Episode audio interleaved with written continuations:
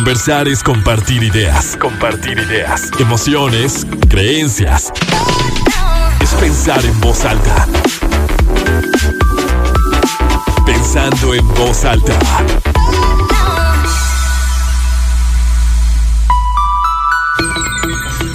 ¿Cómo están? Muy buenos días, bienvenidos a Pensando en Voz Alta. Soy Lucía Olivares y con muchísimo gusto los saludo este sábado 25 de junio de 2022. Son las 11 de la mañana con un minuto. Tenemos 29 grados centígrados en el centro de Torreón y como siempre es un placer que nos encontremos una semana más, un sábado más para platicar de un tema distinto y esto que hemos estado ya conversando poco a poco y sabemos que, que, nos gusta y nos interesa mucho hablar del noviazgo y como les decía en el exacto, por lo general cuando abordamos estos temas de pareja nos enfocamos o los vemos desde la parte adulta, ¿no?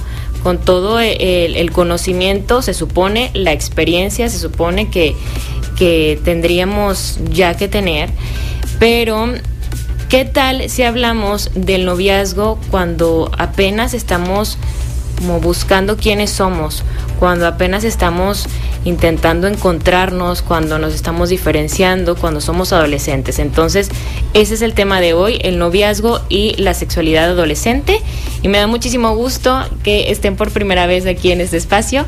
Carla Muñoz y Alejandra Arce, psicólogas, así que bienvenidas, ¿cómo están? Muchísimas gracias, Lucía, muy bien. Sí, gracias por la invitación y muy bien. Qué bueno, me da mucho gusto que nos encontremos por aquí. Y bueno, como les decía, como platicaba contigo, contigo, Carla, creo que es importante justo esto, ¿no? Porque en Pensando en Voz Alta y en otros espacios de Noticieros Grem, de EXA, hemos hablado de la pareja y creo que es un tema recurrente. Creo que por medio de la pareja o de las rupturas de pareja, es como tomamos muchas decisiones de nuestro propio entendimiento, ¿no? Es lo que nos abre como esta ventana para, primero como para yo darme cuenta qué áreas tengo que trabajar, eh, como me señala muy bien, eh, de verdad que, o sea, el tener una pareja te pone así como los puntos sobre cada uno de, de esos aspectos que es importante que vayamos sanando y que si cambias de, pareja o, o, pasa el tiempo, incluso con las amistades, con los trabajos, mientras vamos viviendo, o sea, siempre vamos como descubriendo eso que va quedando allí, ¿no? Pero, ¿qué pasa con los noviazgos en la adolescencia? Porque a lo mejor sí ahorita, como, como un adulto, puedo ser más consciente desde qué lugar estoy eligiendo, puedo ser más consciente de si estoy tomando decisiones por necesidad o, por placer o a un nivel de, de mayor conciencia o no. Pero cuando somos adolescentes, ¿qué es lo que ocurre? ¿no? Entonces, creo que es importante empezar hablando de la etapa en sí mismo, de, de qué se vive o qué es la adolescencia. Claro. Sí, la adolescencia pues es un, un periodo, ¿no? Un periodo que, que, nos marca como la diferencia o la transición entre la niñez y la adultez. Y muchas veces empieza con, con la pubertad, que la pubertad son todos estos cambios biológicos. Entonces, está la, la, adolescencia temprana, que se da entre los 10 y los 13 años. Eh, después viene la adolescencia media, que se da entre los 14 y los 16 años.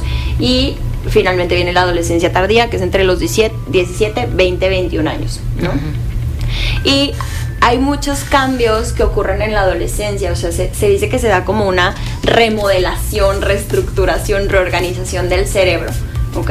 Porque al principio o en la niñez, pues el cerebro estaba como muy enfocado en adquirir ciertas habilidades motrices, ciertas habilidades de lenguaje, de comunicación, eh, y entonces después en la adolescencia, pues hay ciertas habilidades que ya se adquirieron y que sí necesitan seguirse perfeccionando, pero ya el cerebro está más orientado como a fomentar el pensamiento crítico, ¿no? Esta toma de decisiones eh, basadas más en, en, en, el discernimiento, uh -huh. ¿no? Entonces ocur ocurren diferentes cosas, como eh, se dice que hay una poda sináptica en la que las, las neuronas, que por ejemplo las conexiones que ya no se están usando, si hay habilidades, información que yo ya no estoy utilizando, entonces esas se desechan, ¿ok? Pero también ocurre otra cosa que eh, llega la mielinización, que significa que esta, esta sustancia permite que las, las, neuronas se comuniquen de una mejor forma, de una forma más efectiva. Entonces las habilidades, la información que sí estoy usando, que estoy adquiriendo en ese momento, eh, la información es más efectiva. O sea, lo que sí estoy usando. Y también algo que es bien importante, como que siempre se ha creído que, que los cambios en la adolescencia o que las, las conductas, los comportamientos adolescentes son por este cambio hormonal, ¿no? Y es de que la etapa de la hormona pero pues no es así, o sea, generalmente los cambios o la conducta que vemos es, es, más por los cambios en el cerebro y hay algo bien importante que sucede, que es que el cerebro adolescente es más susceptible a esta, como a las descargas de dopamina. Ajá, entonces cuando nosotros, cuando todos hacemos algo que es estimulante, que, que nos gusta mucho, pues nuestro cerebro nos recompensa con dopamina. Uh y eh, entonces buscamos más de eso. Pero los, los, adolescentes, el cerebro adolescente es más susceptible a esta descarga de dopamina. Entonces por eso pareciera que todo el tiempo están buscando como estas situaciones estimulantes y gratificantes. Okay. Y también ocurre otra cosa que es que lo último que, que, madura siempre es nuestra corteza prefrontal. Nuestro cerebro madura de atrás hacia adelante. Entonces la corteza prefrontal está, está orientada a la inhibición de impulsos, eh, a la planeación, organización, nos permite conseguir metas, etc.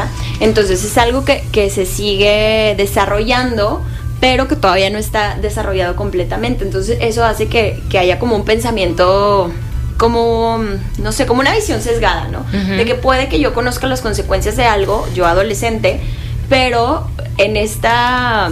Eh, en esto que mi cerebro es más propenso como a este, más susceptible, perdón, a estas descargas de dopamina, pues entonces yo sé las consecuencias de algo, pero me fijo más en las consecuencias positivas, ¿no? En esta gratificación que va a haber. Entonces, por eso puede que parezca así como no sé, como si yo solo estuviera enfocado a algo. Eso es algo que ocurre en la adolescencia. Por eso se dice tanto y tenemos también como tan clasificado del adolescente el rebelde, ¿no? El que no mide. Incluso podemos decir ya en una etapa adulta como que es que siento que está actuando como adolescente o está tomando decisiones como adolescente sin pensar, justo como esta última parte que dice, sin pensar como en las consecuencias eh, negativas o en lo que podría salir mal, sino en la búsqueda de lo que, de lo placentero tal vez, ¿no? Y, y que lo tenemos como sí, muy asociado, incluso hasta como si fuera sinónimo adolescente de, de inmadurez precisamente por el tipo de decisiones que se pueden tomar, ¿no? Y porque no, como que no se está eh, pensando de una forma más integral. Sí, claro. Y, y ahí digo, creo que, que, también, por ejemplo, los cambios físicos que son evidentes que se van presentando en, en, la adolescencia y el propio descubrimiento del cuerpo, ¿no? Que eso también nos va llevando como a, a la forma en la que empiezas a vivir o a experimentar la sexualidad, que es otro de los puntos que, que creo que también el noviazgo, no sé, ustedes me dirán, en, en esta etapa de la vida, pues es mucho de experimentación, ¿no?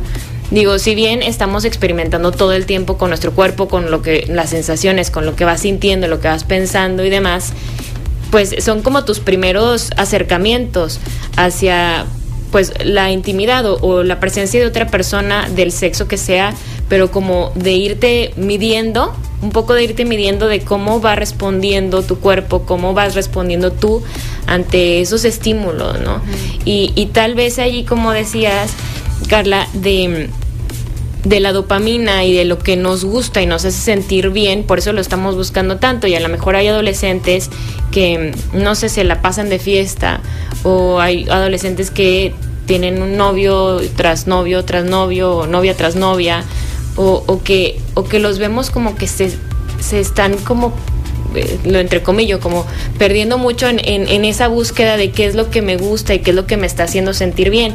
Y también por eso no sé si a veces se da como un alejamiento de hasta de la, de la familia, del núcleo familiar, ¿no? Que también creo que forma parte de, ¿no? El, sí. el, irte integrando más con tus iguales, con tus amigos y a lo mejor sentir en ese momento que mamá y papá no saben nada de la vida. Sí, justamente en la etapa de la adolescencia los cambios son emocionales, físicos, intrapsíquicos y en esto incluye la pues la formación de tu identidad. Entonces, en esta etapa también se le conoce como una etapa medio egocéntrica, porque entonces, achis, ya soy yo primero, a ver, ¿qué me gusta a mí? ¿Qué son mis intereses? Ya no quiero estar con mis papás. Y también como se busca la independencia, entonces es, papá, mamá, yo ya no te necesito. A mí déjame hacer las cosas solos. Confía en que lo voy a hacer solo. Pero yo creo que es importante recalcar que así como en los niños sabemos que hay cosas que no debemos esperar de ellos porque están aprendiendo y porque están en este proceso de desarrollo, yo creo que a veces en la etapa de adolescencia se juzga mucho porque justo está en este, pues no sé, como pelea interna de ya no soy niño, pero tampoco soy adulto. Entonces también los adultos, o en el caso, pues la mayoría de los papás, los tratan como, pues quieres que te trate como adulto, te voy a tratar como adulto, pero no es cierto, no están en esa etapa y no tienen ni las habilidades, ni el desarrollo en el cerebro, ni las habilidades sociales. Entonces, como, pues justo acompañarlos en esta etapa es tan importante y parte de la, del, del tema que es la sexualidad. Por eso es como importantísimo estar con ellos o acompañarlos en este proceso de identificarse como ellos quieran y como darle la importancia a sus amistades y no juzgar a sus amistades, porque las amistades, o sea, sus pares se vuelven lo más importante que puede haber en su vida, en su realidad. Y ahí creo que es bien importante como, como papás o, las personas que estén acompañando a los adolescentes, el, de qué manera se acercan, ¿no? No, no hacerlos sentir niños, porque en ese momento, digo, todos en nuestra etapa de adolescentes creíamos que lo sabíamos absolutamente todo. Yo creo que ya como adultos, conforme pasa el tiempo, digo, siento que cada vez sé menos y a lo mejor cuando era adolescente sentía que todo lo podía resolver y que todo el mundo estaba mal y que yo tenía la razón absoluta, ¿no? A lo mejor todos pasamos un poco por, por esa etapa, pero el cómo, o sea, cómo educo y cómo acompaño ya siendo consciente de lo que él o ella está viviendo, ¿no? Porque creo que muchas veces los papás es como, se dice mucho, es que entiende que tú, o sea, no sabes. ¿Sí me explico? Y, y, que a veces ahí se puede dar precisamente esa resistencia al escuchar a esta persona adulta que me puede estar acompañando, ¿no? Que sería justo como cómo, cómo se educa, porque es uno de los temas, cómo educar en la sexualidad al adolescente pero sería ahí al adolescente o desde que son niños, como para que ya sea más fácil, ¿no? Claro, sí, porque a veces eh, buscas educar, empezar a educar en sexualidad en la adolescencia porque es lo que hemos aprendido, ¿no?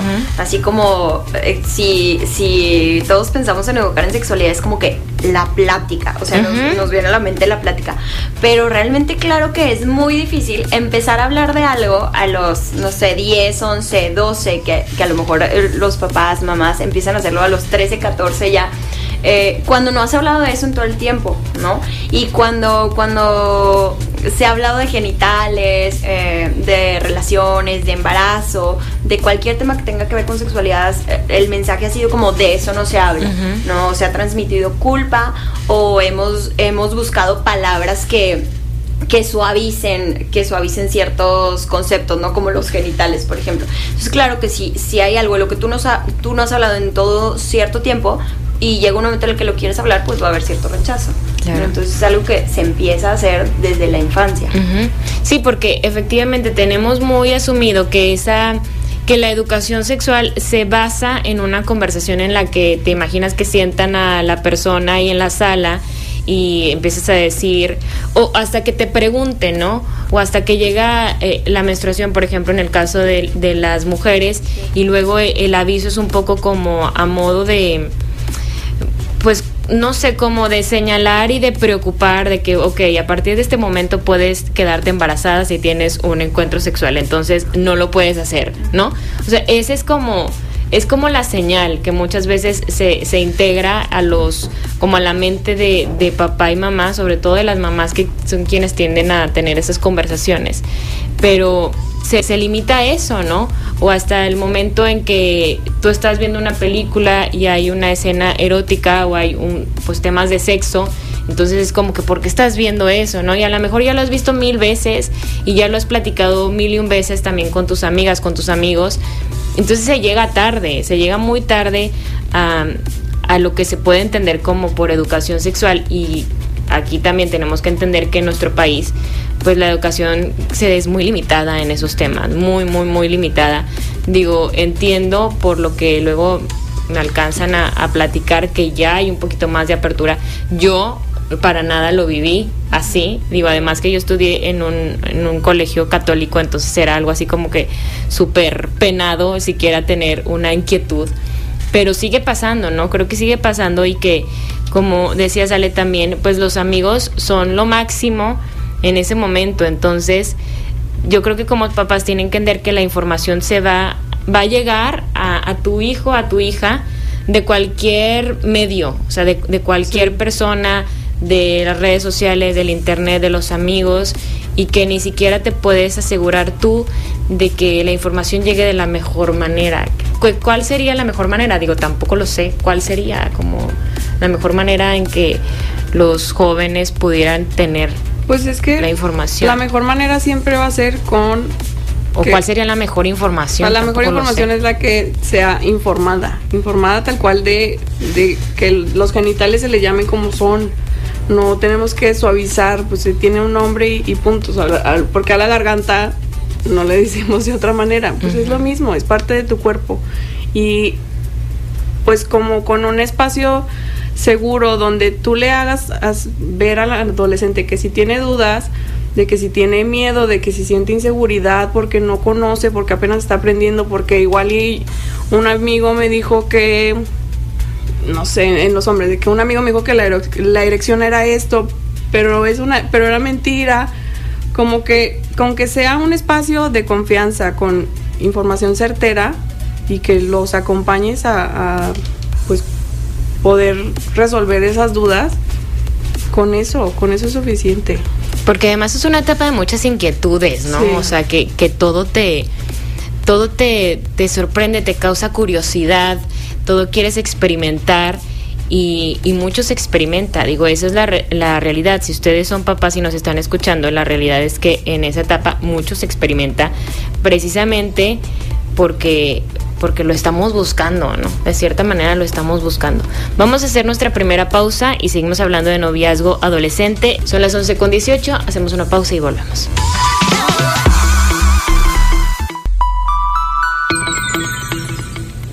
Seguimos pensando en voz alta, soy Lucía Olivares. Hoy hablamos de noviazgo y sexualidad adolescente con las psicólogas Carla Muñoz y Alejandra Arce. Y estamos platicando al inicio de, bueno, cómo es esta etapa que se vive, cuál es la función, que también entiendo que es como el un poco el desprendimiento de, de, tu familia de origen, que incluso también para eso sirve luego el, noviazgo, ¿no? Como para irte identificando, porque durante mucho tiempo, bueno, en la, en la niñez, en la infancia, somos muy a partir de quienes nos están cuidando, ¿no? Y hasta nos vamos entendiendo, un poco describiendo por lo que ellos dicen que yo soy, ¿no? Es Carla es muy linda, Ale es muy inteligente, esto y, y, nosotros realmente lo vivimos así, hasta que de repente ya tenemos como esta, esta oportunidad de experimentar otras cosas y descubrir así como otras cosas de nosotros mismos. Ahorita en, en otro programa estaban, estaba el rector de la Ibero y justo dijo una frase que me gustó mucho, que cuando tenemos, o sea, en el hambre, eh, en la pobreza, en esos momentos como de, de sensaciones tal vez desagradables es cuando nos podemos encontrar, o sea, cuando vivimos algo un poco distinto a lo que antes teníamos seguro. Y sí, o sea, siempre que pasa algo que te saca un poco de tu zona de confort o de tu terreno en el que naciste, es cuando te vas probando y dices, sí, o sea, esto estoy reconociendo de mí, no cuando tengo como todo perfecto y todo cuidado, ¿no? Creo que también de eso, de eso va como la, la etapa de la adolescencia. Y al final de cuentas, como decíamos, cómo se está educando y cómo se está compartiendo esta, esta información, que muchas veces es a partir del miedo, o sea, como que la sexualidad los papás la mm, quieren como retener, o sea, como pausar para que no vaya a haber nada malo, o sea, igual no entre comillas, como no sé, muchas veces creo que hasta el embarazo es lo más temido. Y hace, hace algunas semanas hablamos del virus del papiloma humano con un con un oncólogo que, que, se dedica también a, a, ver como todos estos temas de ginecología oncológica y eso decía, ¿no? Muchas veces se, se quiere proteger a la gente de un embarazo lejos de una enfermedad de transmisión sexual y en el caso de la psicología lejos de lo que también la práctica significa, ¿no? Entonces, ¿qué, ¿cómo, o sea, cuál sería como la forma de comunicarlo de forma asertiva quitando como este miedo? Es que yo, yo creo que si, si pensamos en nuestra propia educación sexual, o sea, tanto en la familia como en la escuela, podemos recordar estas imágenes de los, del virus, ¿no? O sea, las enfermedades de transmisión sexual. De, si, si tú tienes relaciones sexuales, pueden pasar dos cosas. O te embarazas o contraes una enfermedad de transmisión sexual. Entonces estábamos todos asustados, asustadas viendo las imágenes y eso yo creo que es algo que todos podemos recordar, ¿no? Entonces se dice que ese era como un modelo de educación sexual de riesgos. O sea, aquí te informo los riesgos y, y espero que a ti te dé tanto miedo como para que no lo hagas.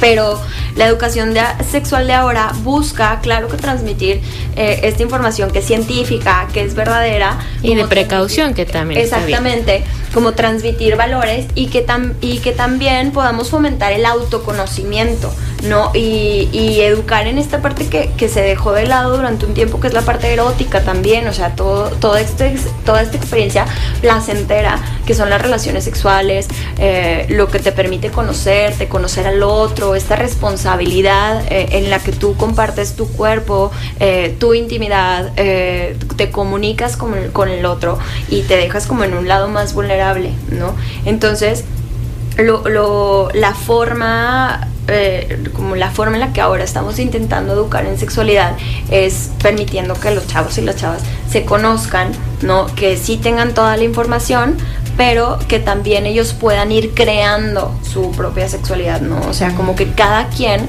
sepa qué es lo que su cuerpo necesita, qué es lo que su cuerpo desea, sepa comunicarlo y también sepa cómo llegar a acuerdos, que esto es la asertividad sexual.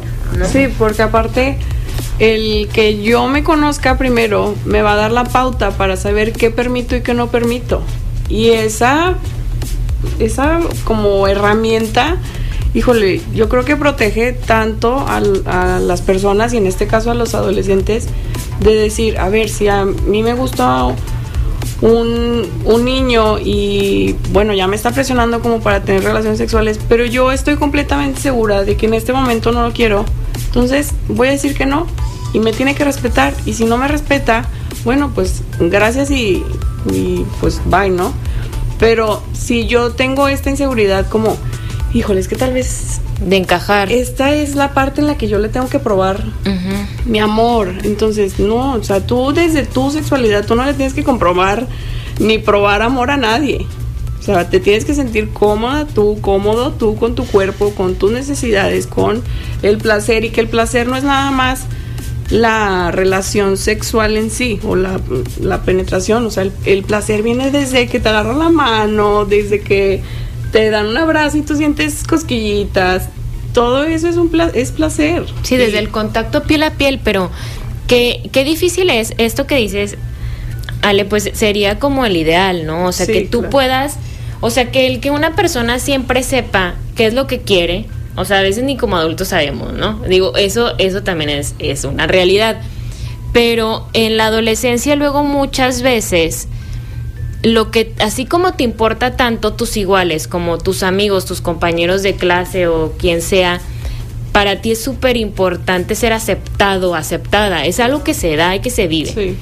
Digo, claro, habrá a lo mejor alguien que eh, que tenga como una autoestima muy fuerte o que tenga muy claro qué es lo que quiere, claro, pero en, es, me atrevo a decir que a lo mejor es más común esto de, pues sí, yo, yo quiero ser aceptado y que muchas veces así empieza la gente a consumir, no sé, bebidas alcohólicas, drogas y a aceptar tal vez muchas cosas que, que saben que no quieren probar en ese momento o que en su casa les dijeron que no era la mejor idea, pero como es más importante allí el que me acepten mis amigos o que me acepte mi novio o mi novia o quien sea, o el que, el que dirán, que pesa mucho también.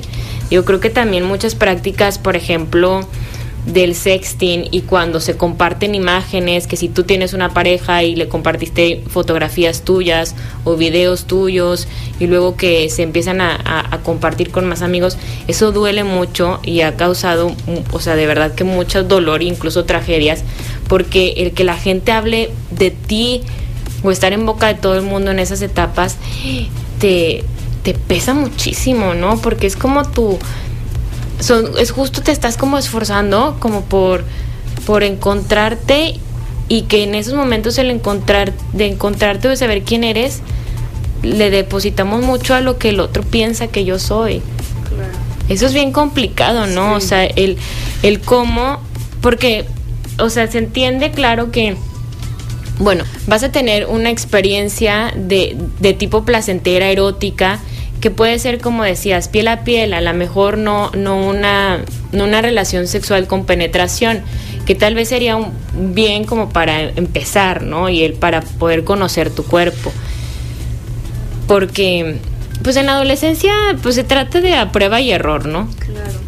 ¿Cómo sería también, o, o desde el aspecto psicológico, qué es más, o sea, qué es recomendable en esa etapa? ¿Hasta, hasta qué punto experimentar o no hay alguna recomendación varía me imagino. Creo que es importante como que ellos vayan creando eh, este su mapa erótico no o sea esto que dices lo lo ideal sería empezar como con estas caricias con esta agarrada de mano que dice Ale con estos besos en el cachete no sé y entonces de ahí ya puedes irlo ampliando. Y también empezar con el autoconocimiento, ¿no? Porque está, están las relaciones sexuales que mantenemos con otras personas y las relaciones sexuales que mantenemos con nosotros, Entonces, también cuando fomentamos el autoconocimiento, pues es eh, que, que tú que tú quieras estar contigo, ¿no? Que, que, tú puedas tener estas relaciones sexuales contigo para que de ahí te vayas dando cuenta.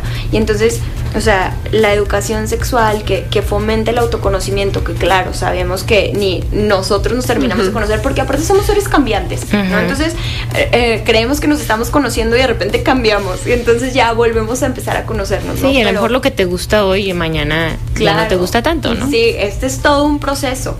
¿no? Pero, pero si fomentas esta introspección, esta capacidad de discernimiento entre desde dónde viene esta decisión que yo estoy tomando, esta, sabemos que la impulsividad es algo característico de la adolescencia, pero también si fomentamos como este alto, esta, no sé, respirar, pensar, tomar en cuenta, este, pues estas habilidades críticas, entonces puede ir siendo más fácil, ¿no? Pero, pero sí, o sea, aquí el objetivo es como que los adolescentes, las adolescentes vayan creando su propio mapa erótico y poquito a poquito vayan conociéndose tanto consigo mismas, mismos eh, como con otras personas. Sí, y aparte yo creo que siempre en cualquier tema sí le damos, bueno, eso sería lo ideal.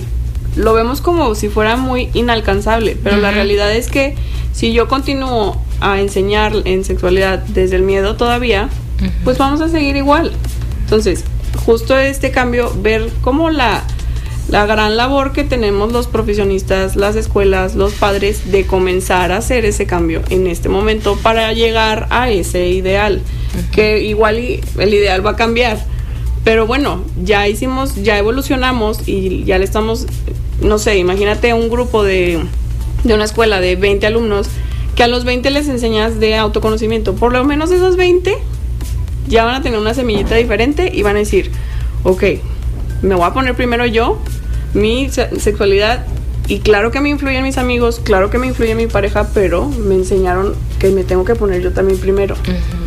Y eso es lo ideal, creo también, perdón por usar la palabra ideal, que sí, tal vez no es la más adecuada, pero, pero eh, que así como no es lo mejor educar desde el miedo, tampoco el miedo, o sea, tener miedo un poco al rechazo, o a poner límites, o a decir hasta aquí, o a decir incluso no porque, bueno, ahorita al, regreso me encantaría que habláramos justo de qué, qué pasa cuando llega una relación sexual y que y que no era lo que esperábamos o que ni siquiera sabíamos que teníamos que esperar, ¿no? Porque así como tenemos luego un bombardeo de, de películas, de series, o sea, de, los medios en general, de cómo se debe de vivir, y pues resulta que no fue así, y luego con quién lo comunico, ¿no? A quién le digo cómo me estoy sintiendo, porque creo que también si es como una, una relación que estuvo así como muy encerradita, muy así oculta, que nadie se entere, porque pues, no estuvo bien, que a lo mejor eso puede ser como en el entendido de un adolescente, pues luego qué se hace o a dónde, a dónde vamos con esto que sentimos, ¿no? Vamos a hacer una pausa y luego platicamos eso.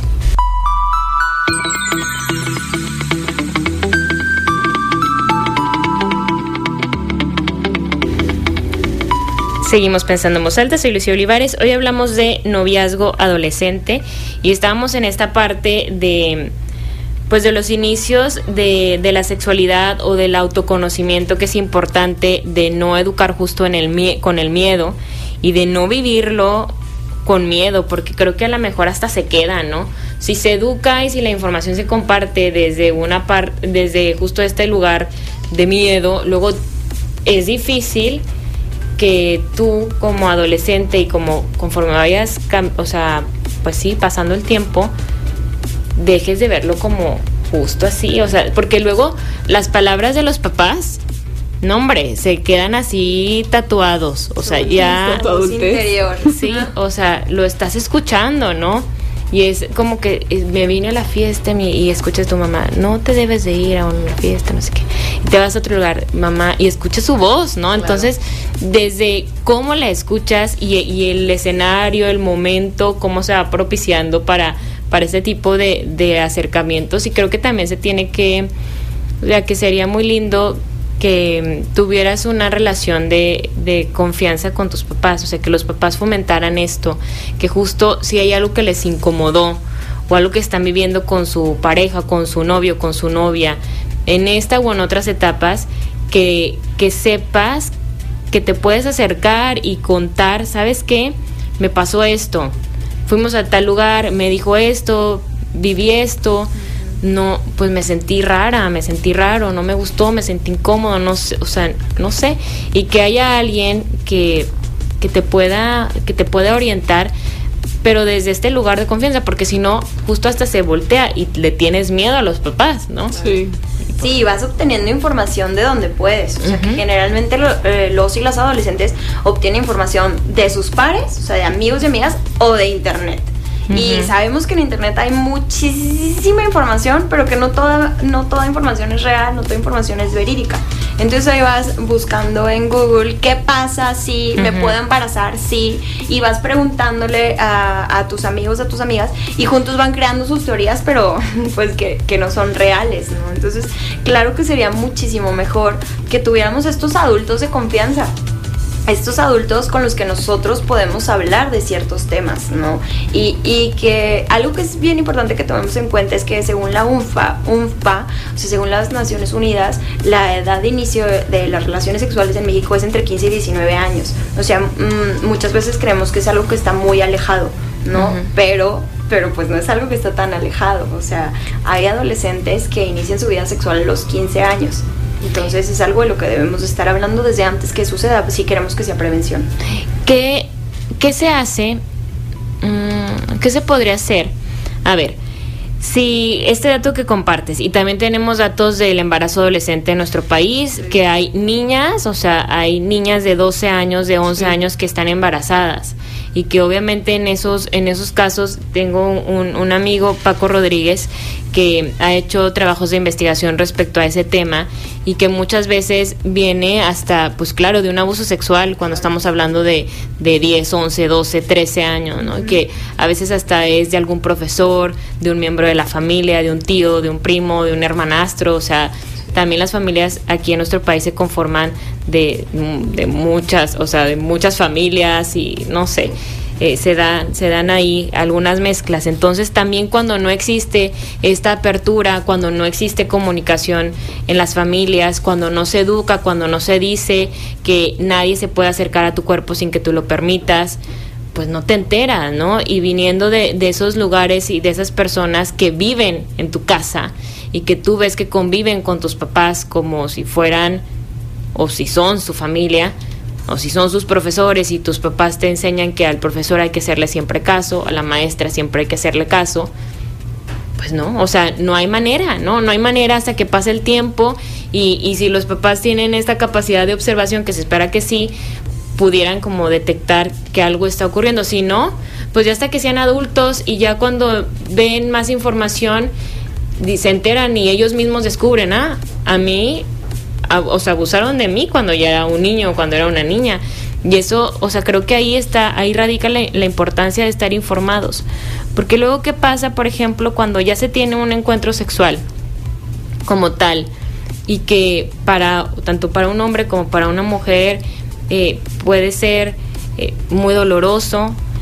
No era lo que a lo mejor me imaginaba que iba a ser un momento súper romántico, súper sencillo, súper así como en las películas, que de repente nos estábamos besando y ya pasó y, y salieron chispas así, el amor y, y, y, que no fue así y que luego no sabes qué hacer, o sea, porque ahora, como te lo comentaba Carla, hay muchas series de televisión juveniles que, que te hablan de estas pues estas realidades que a lo mejor pues no son realidades para todos, ¿no?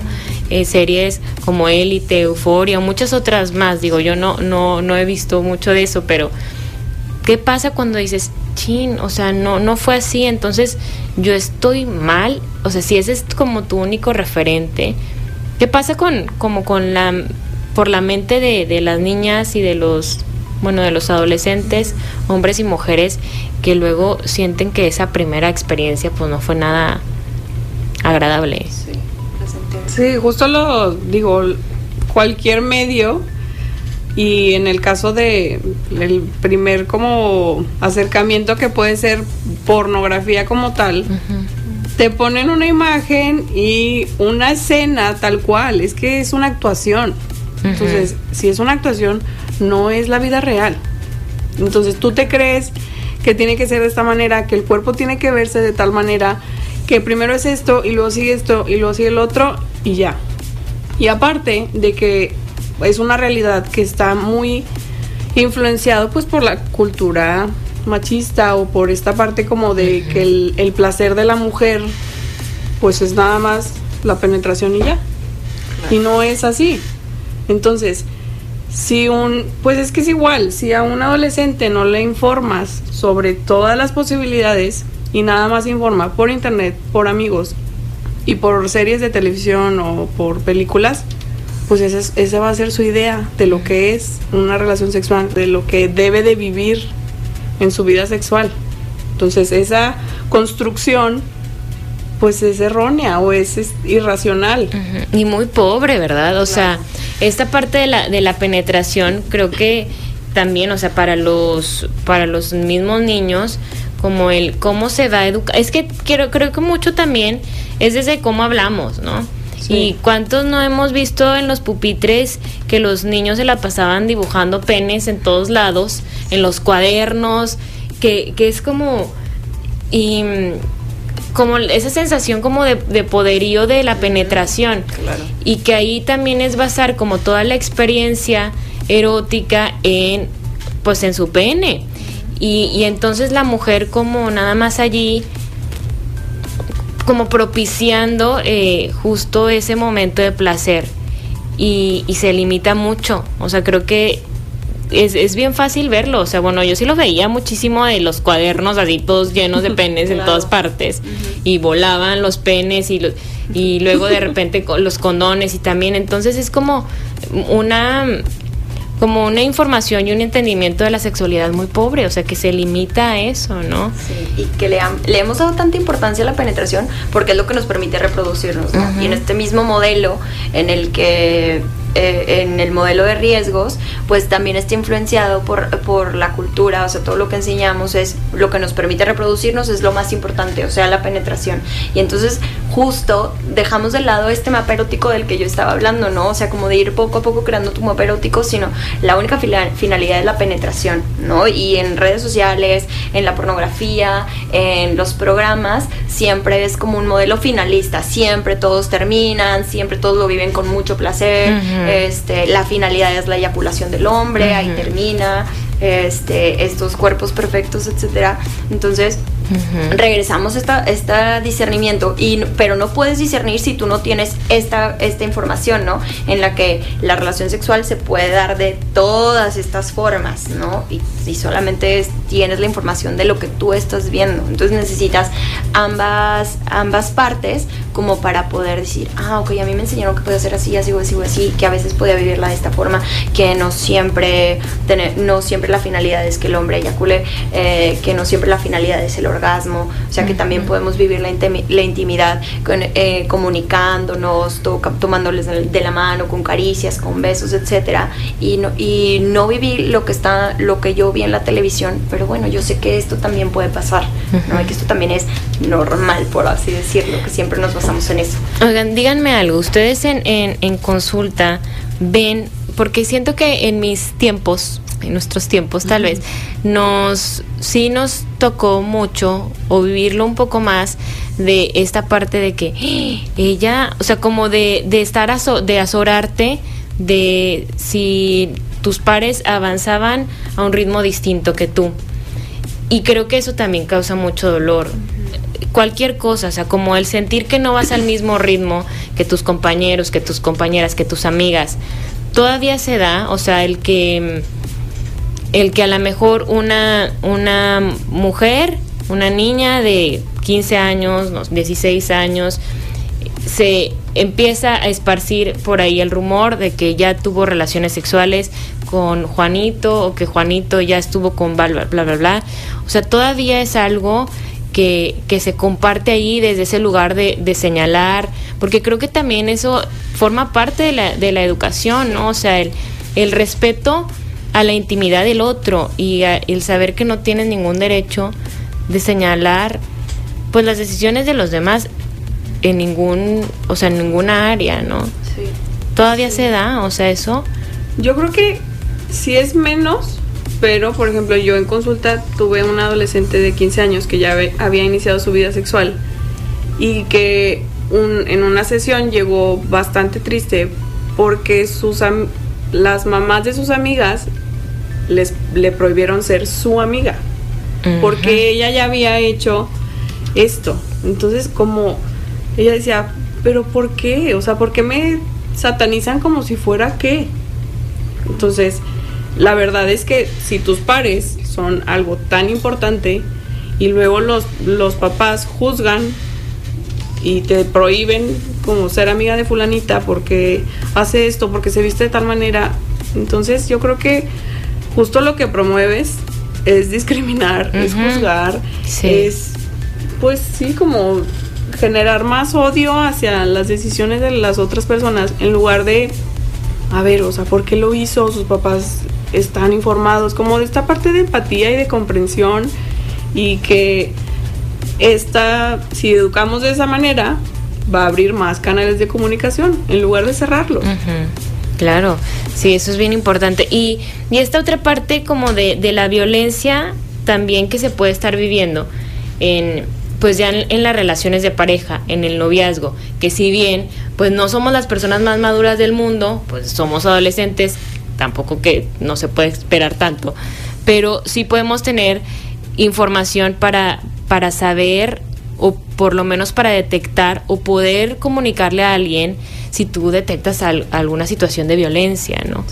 Eso, eso es importante, decir, ok, a lo mejor tú no estás súper preparado para decir, esta persona me está violentando, me está manipulando. No, pero a lo mejor sí, yo siento, o sea, creo que el cuerpo nunca miente y si yo siento algo raro, yo me puedo acercar con alguien y compartírselo y a lo mejor entre esa persona y yo podemos encontrar que sí, efectivamente, pues esta, esta conducta está siendo violenta contra mí. Claro, también es ayudarlos a confiar, ayudarles a confiar en su propia intuición, ¿no? O sea, porque en esto que decías de que, ay, ¿tú qué vas a saber? ¿No? ¿Y tú qué vas a saber del amor? Si tú es tu primer novio, si es tu primera novia. O sea, vamos negando esto que sienten, esto que ellos piensan como, como si no fueran seres humanos, ¿no? Que, que fueran capaces de pensar o de sentir por, sentir por sí mismos. Entonces, claro, es ayudar a confiar en tu propia intuición Y, y, también darle nombre, o sea, porque lo, lo, que no se nombra es como si no existiera, ¿no? O sea, el lenguaje es bien importante, entonces si yo le doy nombre, si, si tú me cuentas algo y yo digo esto que estás viviendo es violencia, se llama gaslighting, se llama violencia sexual, se llama violencia psicológica, violencia emocional, entonces ya es más fácil para decir, ah, ok, entonces eh, no es algo que yo me estoy inventando, no, es algo que hasta ya tiene un nombre, ya existe. Ajá. Entonces eso es bien importante que regresamos a lo mismo, la confianza y también eh, en esta educación formal de la sexualidad, o sea, en las escuelas o, o con personas que, que, son especializadas en educación sexual, que la sexualidad también eh, tiene que ver con esto, o sea, con que tú sepas identificar cuándo estás siendo violentada, cuándo estás viviendo una relación que no te hace crecer, sino que al contrario te va pisando. Te va apachurrando. Y que al final de cuentas el conocimiento te da herramientas y entonces, por ejemplo, hablábamos del, en, la violencia sexual, ahí hace la aclaración que dentro del matrimonio o dentro de un noviazgo, si tú en algún momento es no, es no. Y si la persona, tu pareja, no lo respeta, es violencia sexual, aunque sean novios, aunque estén casados. Y por ejemplo, este nuevo, digo, no sé qué tan nuevo concepto sea, pero el que el hombre se quite el condón y no te avise, es violencia sexual. Claro. Entonces, imagínate la cantidad de personas que no saben o muchas actitudes o acciones que son normalizadas. Entonces, si, pues sí, si un, un niño le dice a una niña que no puede utilizar un vestido o X, ya es violencia. Claro. Pero entonces se ve, se se va como que en el área de la moral de que no, date a respetar, no uses esto. Y a ver, no, o sea, a mí me deben de respetar, use lo que use, tanto a hombres como a mujeres, porque sí, obviamente la violencia sí se da más o es más notoria en mujeres, pero los hombres también, también sufren de muchísima violencia y como de muchas expectativas que tienen que cumplir este papel de macho y lo otro y sigue cayendo en los tipos de violencia. Por eso la, la, importancia justo de esto, de, como lo decías Carla, de cómo estamos, del nombre que le estamos dando a las cosas y estas frases de, de papá y mamá, porque luego cuando viene alguien más a decirme esto de que por qué te vistes así, luego yo puedo recordar esta otra frase de mamá y le doy sentido. Sí. Entonces me hace clic, me, me suena lógico, congruente y no lo detecto. Claro. Vamos a hacer una pausa y volvemos con más. Seguimos pensando en voz alta, soy Lucio Olivares. Como siempre se nos va el tiempo rapidísimo hoy con este tema tan interesante novias y tan importante, sobre todo noviazgo adolescente. Ya para ir cerrando, además de que nos inviten a este taller que van a estar ofreciendo precisamente sobre este tema, pues cómo cerramos, cómo nos comunicamos asertivamente en el noviazgo en estas etapas. Lo más importante, para poder comunicar necesito yo conocerme, ¿no? Uh -huh. Entonces es... Eh, primero buscar esta, este conocimiento de, mío, de mi persona, de lo que me gusta, de lo que necesito, y entonces ya a partir de, de, lo, de, cómo, de qué me hace sentir triste, enojado, feliz, qué me hace sentir este, mucho placer, y entonces ya cuando yo, con, yo voy conociendo esto, puedo ser capaz de comunicárselo a otra persona, ¿no? Y también siempre es importante tomar en cuenta al otro, ¿no? Eh, este, hay ciertas cosas que, que, yo puedo pensar del otro que son como una exageración uh -huh. o que mm, no es válido sentirse enojado por eso, triste por eso, pero siempre tomar en cuenta que justamente es otra persona, ¿no? Y que cada sentimiento es válido, nada más que viene con otra historia, con un bagaje distinto. Entonces es conocerme, eh, crear este puente de comunicación en el que yo le permito al otro que también me comunique sus vulnerabilidades, saber cómo responder ante eso y, y entonces la comunicación es la base de todo, ¿no? Sí. Y en la adolescencia, o sea, tanto en el noviazgo adolescente como en la casa, o sea, aquí la, la comunicación es lo que más importa, que también los papás, los mamás y adolescentes puedan crear un puente de confianza. Sí, eso es, eso es de verdad que es básico. Y pues bueno, invítenos para todas las personas que nos estén escuchando, que tienen hijos adolescentes, cómo, dónde va a ser el taller, cuándo. Bueno, el taller hay una sesión para padres, uh -huh. que justo es previa a que inicie el taller con los adolescentes, que es el 9 de julio. Y el taller para los adolescentes es del 11 al 15 de julio, es de lunes a viernes y pues se van a ver todos estos temas como de la sexualidad asertiva, de la responsabilidad afectiva también, la violencia en el noviazgo, la construcción del amor y como eh, ir cuestionando esta idea del amor romántico, va como enfocado a esto y del amor con perspectiva de género, porque al final de cuentas todo lo todo lo del género es un constructo social que nos y por eso aprendemos a que las mujeres tienen, que hacer esto las niñas esto los niños esto. Entonces justo cuestionar e informar pues para tener mejores decisiones y para seguir un camino como pues propio más informado no sé cómo ponerlo ¿Y dónde, dónde pueden encontrar información, o sea, informes, dónde se comunican? El taller, se llama Amor con Sentido, va a estar padrísimo. Y pues pueden encontrarlos en redes sociales como Cerebrásticos y como... Psicóloga.alearse. Pero... Muy bien pues sí, con cualquiera de esos dos lugares. Sí, no, aquí se comunican y les pasamos también los teléfonos. Y así llegamos al final de Pensando en Voz Alta. Les agradezco muchísimo, Carla. Gracias, gracias por estar aquí. Es un tema súper importante, de verdad que si como adultos luego batallamos para identificar tantas cosas, pues imagínense en la adolescencia. Entonces, pues hay que abrazar esa etapa y acompañarla de la forma más informada posible. Muchas gracias, gracias a ustedes por escucharnos, gracias a Gerardo en los controles, soy Lucio Olivares y nos escuchamos el lunes con la información. Conversar es compartir ideas, compartir ideas, emociones, creencias. Es pensar en voz alta. Nos escuchamos el próximo sábado. Pensando en voz alta.